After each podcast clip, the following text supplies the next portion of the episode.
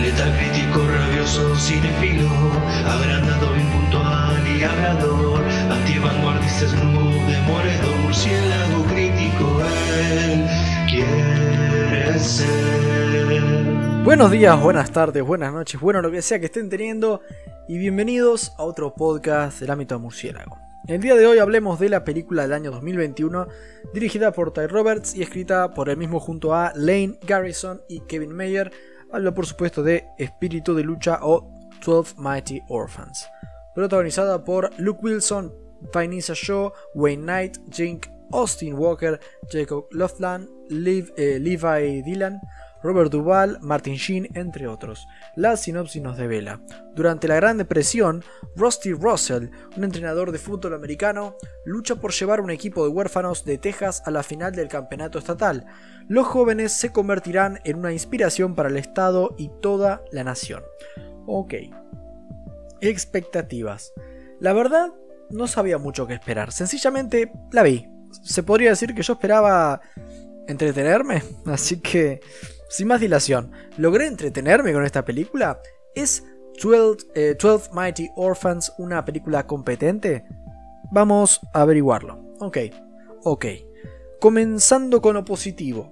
Hablemos de las actuaciones. Realmente eh, es lo mejor que tiene para ofrecer la peli. Actores como Wayne Knight, como Martin Sheen y por supuesto Luke Wilson están realmente bien. Aprovechan un guion con algunos diálogos ingeniosos y hacen un papel que les queda realmente cómodo, los tres. Los chicos tampoco se quedan atrás, eh, realmente los actores jóvenes eh, están todos bastante bien y el más protagonista, interpretado por Jake Austin Walker, es realmente el mejor. Es el que más tiempo tiene en pantalla y a su vez quien mejor lo aprovecha, siempre con esa intensidad que logra imprimir.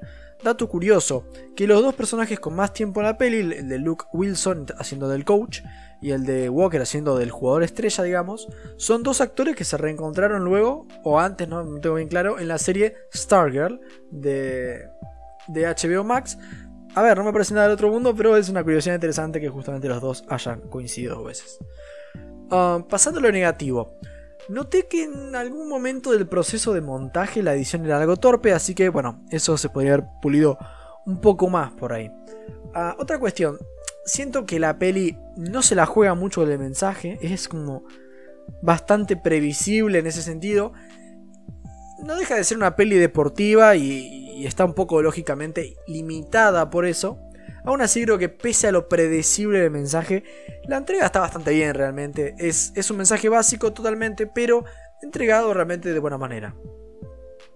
En resumen y para finalizar, una peli algo complaciente, de sacrificio, triunfo, eh, equipo y bla bla bla, que es el típico cliché de película deportiva, pero que está a la altura por el gran talento que tiene en cámara y una ejecución correcta. Yo tal vez no le daría a 12 Mighty Orphans un 12 de calificación, porque no podría, y ni siquiera un 10, pero no dejaré huérfana a esta peli dándole menos de un 7.1, así que bueno, muchas gracias por escuchar, buenas noches.